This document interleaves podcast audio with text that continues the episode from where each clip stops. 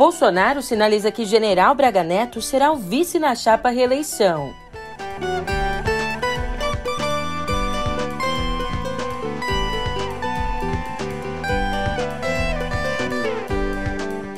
E ainda de olho nas eleições, terceira via patina em nova pesquisa eleitoral.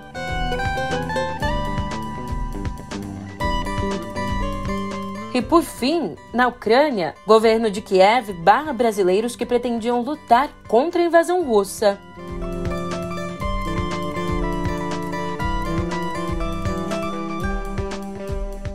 Um ótimo dia, uma ótima tarde, uma ótima noite para você. Eu sou a Julia Keck e vem cá, como é que você tá, hein? É, por aqui a gente começa a terça assim. Um olho no peixe, outro no gato. Ou se você prefere, um olho no hoje e o outro lá em outubro. Porque a cada dia que passa, o cenário eleitoral ganha contornos mais concretos. E agora eu te conto isso e muito mais no pé do ouvido.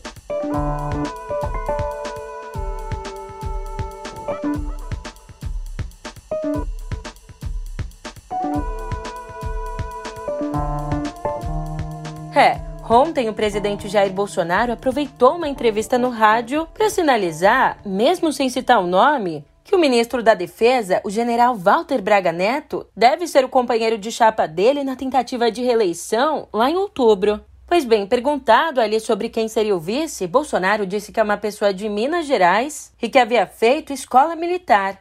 Ainda o presidente sinalizou que deve ser um dos ministros e deixou claro o motivo para não escolher um político para a vaga. Obviamente, vocês vão tomar conhecimento que vai ser meu vice, né? apesar de só ser em agosto é, pelas possíveis saídas de ministros agora, dia 31 de março. Eu não quero adiantar agora o nome dele, o Sara talvez saiba, né, pode sugerir ou tentar aí adivinhar, ele vai acertar, tenho certeza disso, tem liberdade para falar se ele achar.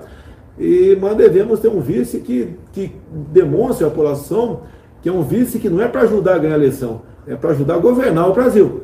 É ganhar a eleição, vamos assim dizer, é bem mais fácil, né, ou menos difícil do que governar. E eu tenho que ter um vice que não tenha ambições de assumir a minha cadeira ao longo de um processo, ao longo de um, de, de um mandato. Por isso, né, eu posso adiantar para vocês, né, hoje em dia, é, por coincidência, o vice é de Minas Gerais, mas não quero adiantar o nome dele. E ali, na mesma entrevista, o presidente atacou, adivinha quem? É claro, como sempre, o ministro do Supremo, Alexandre de Moraes. A quem acusa de promover uma perseguição implacável. Zé Maria, que eu tenho falado para os meus ministros que nós jogamos dentro das quatro linhas. E devemos fazer todo, tudo possível, até impossível, para que o outro lado venha para dentro das quatro linhas. Se a gente for jogar futebol e o outro lado poder marcar gol de mão, você vai perder. É, nós sabemos o que está em jogo é, no próximo mês de outubro do corrente ano. Nós não podemos disputar umas eleições sob o manto da, da desconfiança. Isso é ruim para o Brasil. Problemas poderemos ter aqui, não queremos problemas. Então, as Forças Armadas vão participar, via convite, é, dessa questão, mas não servirão de moldura para o sistema eleitoral, para dar credibilidade ao sistema eleitoral. Sabemos da posição do Alexandre Moraes. É claro, não é novidade que vou te falar. É uma perseguição implacável é, para cima de mim. E nós sabemos o que eles querem. Tá? O que alguns querem aqui no Brasil, não são todos, nem é uma instituição. O que alguns querem é querem eu fora de combate e, obviamente, o Lula eleito. Bem, pode ter certeza, né? Nós, dentro das quatro linhas, temos como fazer com que o processo caminhe dentro da normalidade. Inclusive, o presidente apontou como exemplo dessa suposta perseguição o bloqueio, na noite de quinta, do Telegram, uma das principais ferramentas de comunicação do bolsonarismo. Aliás, Alexandre de Moraes suspendeu o bloqueio do Telegram no domingo. Depois do aplicativo atendeu uma série de exigências ali do STF. Mas, bom, mas Bolsonaro tem aí uma leitura própria. Para ele, o ministro decidiu recuar por saber que o plenário do Supremo supostamente derrubaria a decisão do bloqueio.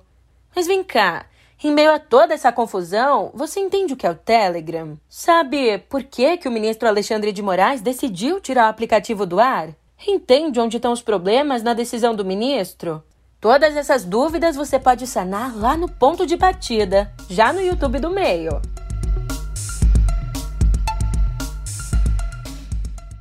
E voltando ao noticiário, a gente conversa agora sobre a pesquisa desenvolvida pelo Instituto FSB para a BTG Pactual.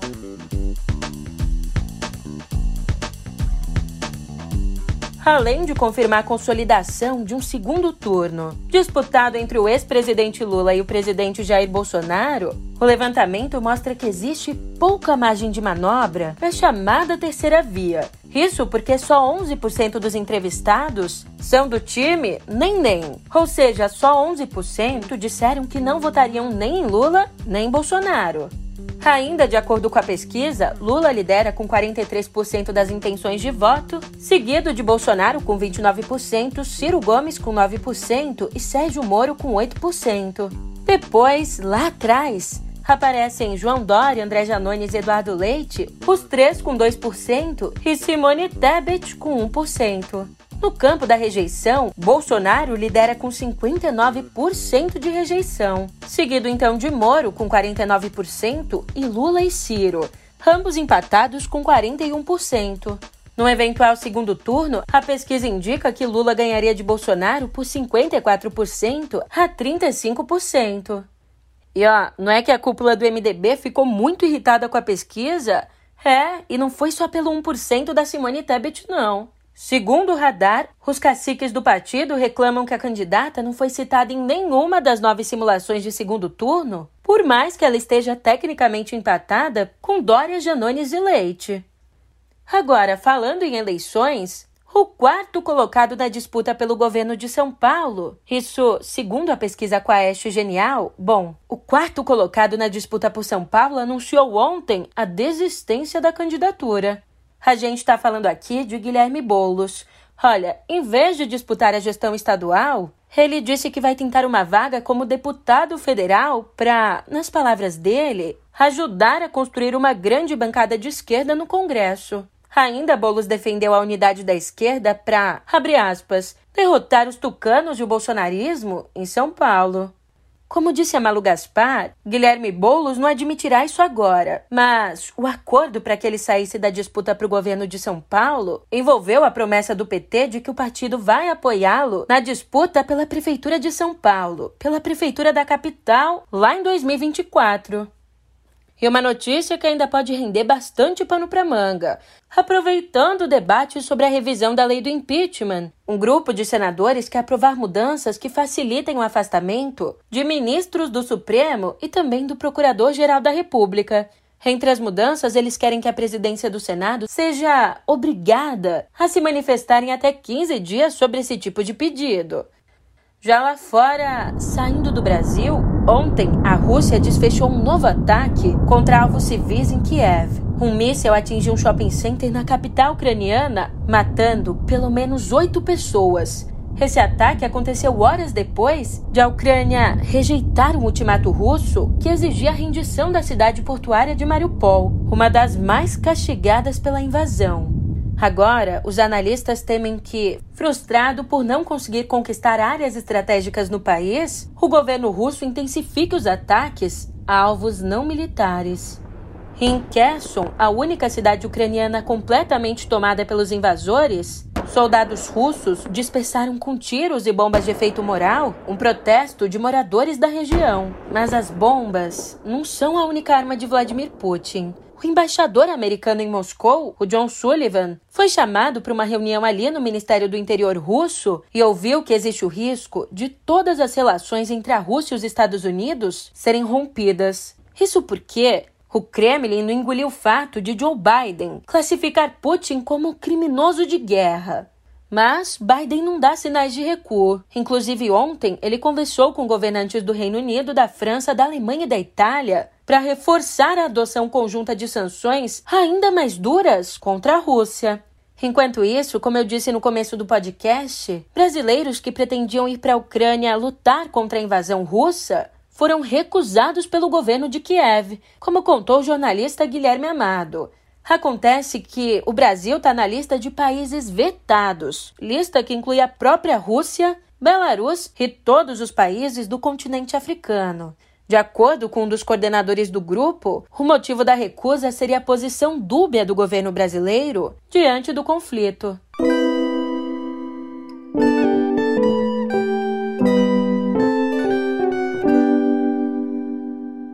Aqui em Viver eu te conto que, tomando como exemplo que já é feito em lugares como São Paulo, o Ministério da Saúde deve anunciar a aplicação de uma quarta dose da vacina contra o coronavírus para todas as pessoas maiores de 80 anos. Hoje esse reforço é recomendado só para pessoas imunodeprimidas com mais de 12 anos. E não tem jeito, a vacina continua sendo a melhor proteção contra a Covid. Segundo os dados do próprio Ministério da Saúde, o risco de morte entre idosos não vacinados é 18 vezes maior do que para aqueles que completaram a imunização. Aliás, a gente tem aqui o indicativo de que o pior momento da Omicron no Brasil pode já ter passado. Sabe que indicativo é esse? A queda no percentual de resultados positivos no total de testes de Covid. Veja só, de acordo com o levantamento do Instituto Todos pela Saúde, a taxa de positividade, que chegou a 60% entre janeiro e fevereiro, caiu para 9,9% nas primeiras semanas desse mês.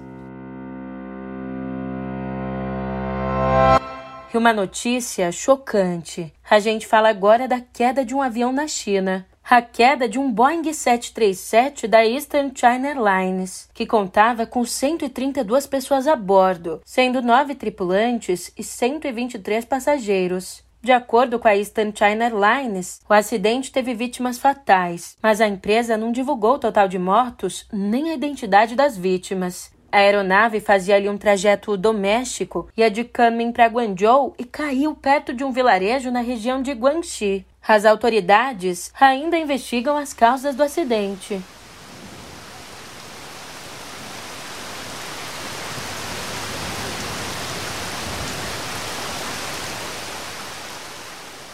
E aqui no Brasil, pouco mais de um mês depois da enchente que deixou 233 mortos, Petrópolis, na região serrana do estado do Rio, voltou a viver uma tragédia por conta das chuvas. O temporal que caiu no domingo matou cinco pessoas e deixou pelo menos três desaparecidos. A água abriu crateras nas ruas e uma delas chegou a tragar um carro. A tempestade também paralisou as aulas e a campanha de vacinação contra a Covid na cidade. Sabe o pior? A previsão é de mais chuva forte para os próximos dias.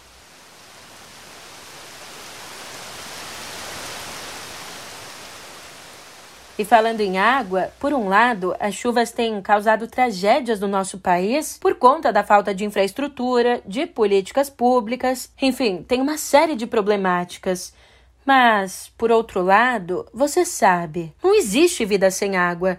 Como aponta um relatório divulgado ontem pela Unesco, hoje, agora mesmo, 99% das reservas de água doce estão sob risco devido à negligência.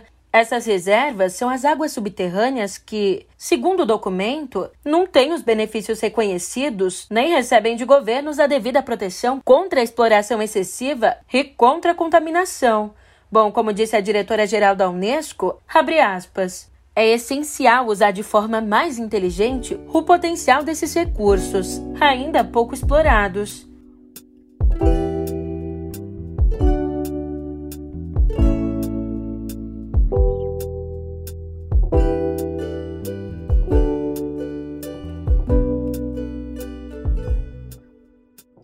E me conta, você tá ansioso? A menos de uma semana para a abertura dos envelopes, eu te conto que a corrida pelo Oscar de melhor filme embolou nesse final de semana, quando o filme No Ritmo do Coração recebeu o prêmio de melhor filme ali do Sindicato dos Produtores, despontando como favorito ao Oscar. O longa de Sean Heather, já disponível na Amazon Prime, também foi premiado pelas associações de atores e de roteiristas. Segundo a crítica, o filme tem aí duas características que a academia adora. É simpático e inofensivo, ao contrário aí do concorrente direto dele ao prêmio, o longa Ataque dos Cães. Interesting. What are you doing next year? Working with my dad. Ruby! You can sing. Berkeley College of Music have scholarships. I've never done anything without my family. How do you feel when you sing? Ain't got no trouble in my life. No, No, you're holding it. I'm not. Yes, you are. Be a monster. Oh, oh, don't let get me down.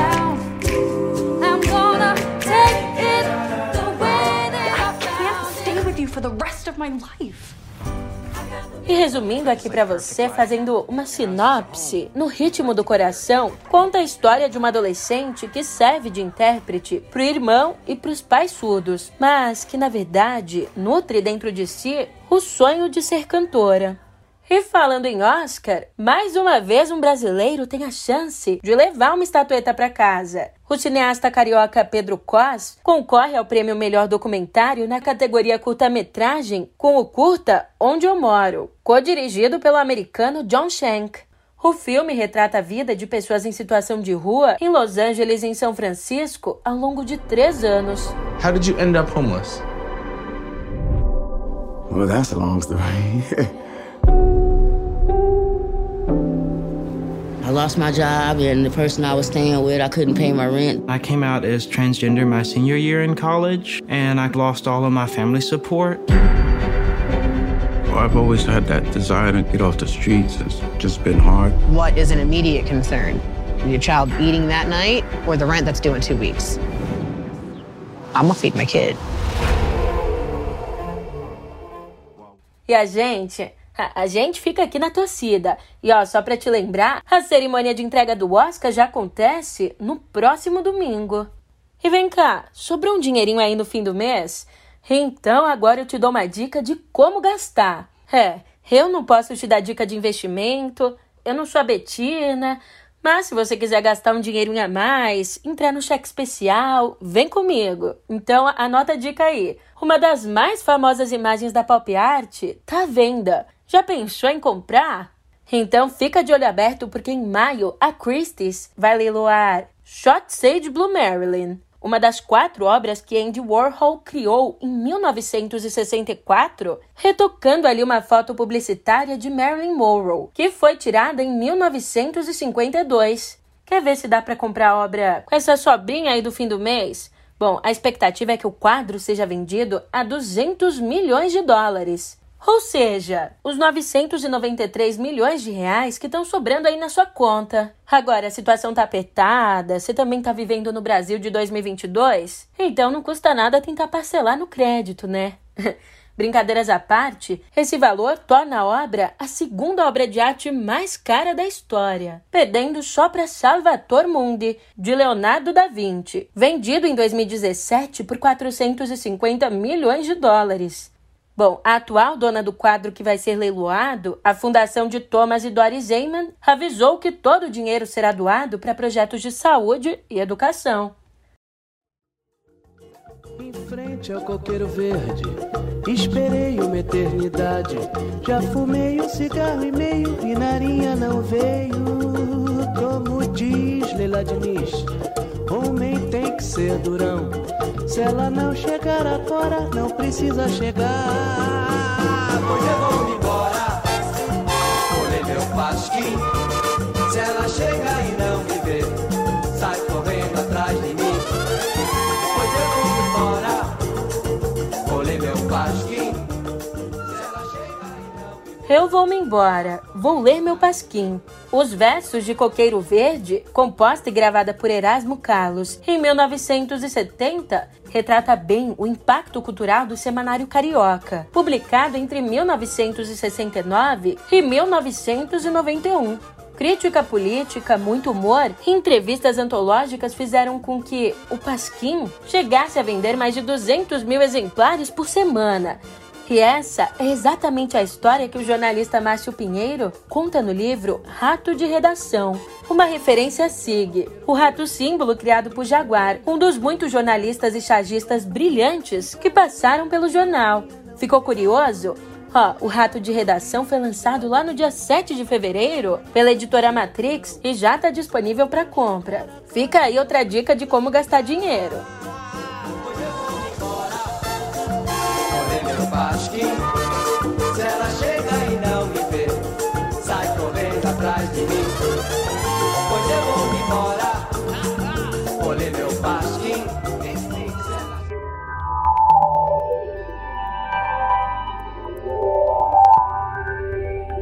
Aqui em Cotidiano Digital, a Foxconn, uma das principais fabricantes de produtos da Apple e de diversas marcas de eletrônicos, afirmou que retomou as operações na cidade de Shenzhen, lá na China, depois de suspender temporariamente o funcionamento das fábricas. Em comunicado, a empresa disse que basicamente retomou a ordem de trabalho normal e as operações de produção em pelo menos duas fábricas. A reabertura acontece pouco mais de uma semana depois que a empresa anunciou a suspensão das atividades por conta do lockdown desencadeado pelo surto de Covid na China.